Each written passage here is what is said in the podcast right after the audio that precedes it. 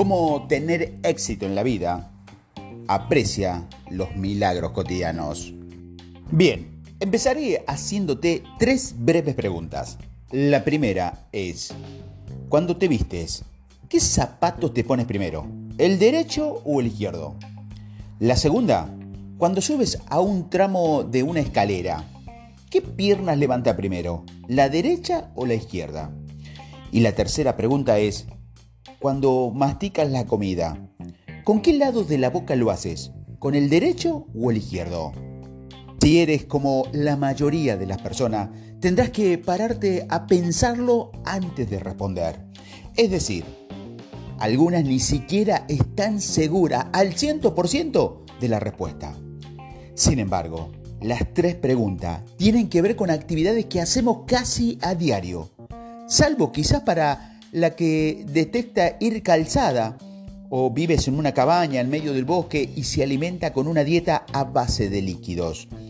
De hecho, probablemente hemos realizado cada una de estas actividades miles de veces a lo largo de nuestra vida. Esta es la cuestión.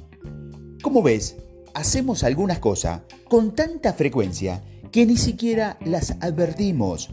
Las realizamos automáticamente. También me gustaría que hicieras algo. Siguiente. Escucha esto, simplemente lo siguiente. El mote de Ricardo era Pleutondo. Lo entendido, a pese mal escrito estar. También has entendido esto, ¿verdad? ¿Lo has pillado? Esto es increíble, ¿verdad? La razón es la siguiente.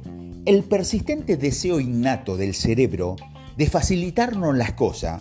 Como ves, el cerebro le encanta conservar la energía y como las neuronas usan casi el doble de lo que gasta cualquier otra célula del cuerpo, has aprendido a esforzarte lo mínimo posible de distintas maneras. Una de las formas de hacerlo es reconociendo pautas. Si todo aquello con la que el cerebro entra en contacto es conocido, el mismo despacho, el mismo trayecto para ir a trabajar, los mismos amigos, o si no es más que una rutina repetitiva, vestirse, subir la escalera, masticar la comida, pone el piloto automático y se olvida del tema.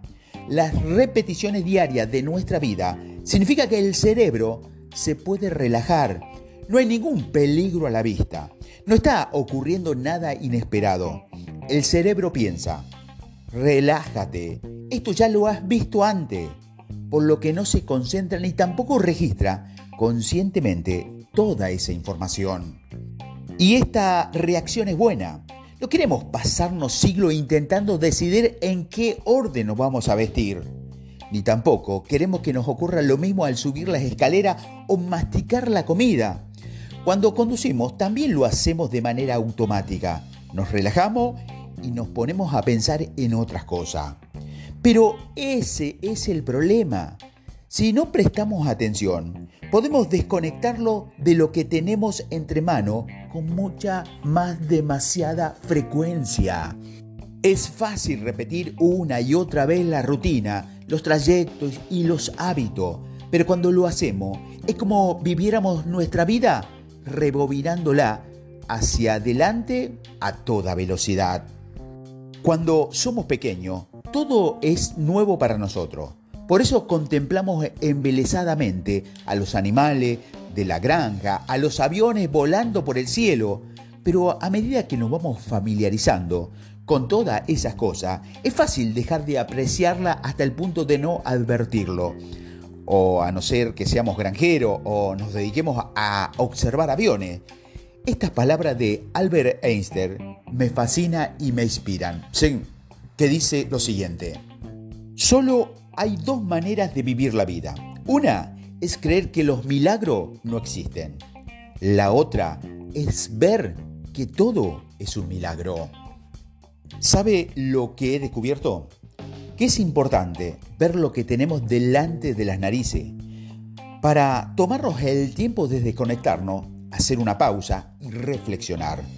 Sé consciente de todo. Aprecia el agua que sale del grifo, la ducha con agua caliente, los árboles que bordean la calle en la que vives. En lugar de fijarte en lo siguiente que comerás, vive el momento y disfruta de verdad lo que estás comiendo en ese preciso instante. Es algo que yo he comenzado a hacer más. Me dedico a apreciar lo extraordinario que hay en lo ordinario. Y cuando saboreas plenamente lo que estoy comiendo, me siento un poco raro. ¿Sabes por qué? Por cerrar los ojos mientras como.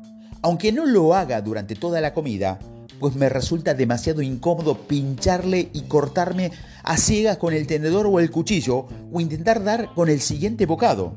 Y también sería desagradable para las personas con las que estoy comiendo.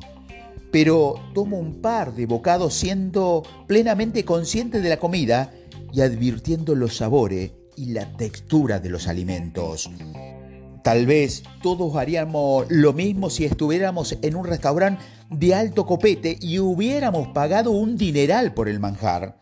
Pero estoy sugiriendo que lo hagas a, diario, siempre que comas, y te lo aseguro, los copos de maíz te sabrán a gloria. Bien, no es más que un ejemplo un tanto peculiar, pero con todo ilustra una situación importante. La vida, a pesar de todas sus dificultades, es una experiencia asombrosa. Pero me pregunto si tal vez deberíamos sobreexponer.